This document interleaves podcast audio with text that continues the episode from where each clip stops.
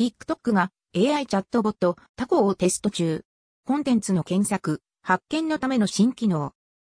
TikTok の AI ツールの話題が上がってきました。TikTok がコンテンツ検索発見支援の AI チャットボットツールタコをフィリピンの一部ユーザー対象にテスト中。投稿のいいねなどのエンゲージメント関連ボタンの上にボタンが追加され AI とのチャットができるようです。計画は初期テスト段階で現時点とのこと。タコがユーザーに浸透した場合、今以上に Google 検索への脅威となりそうです。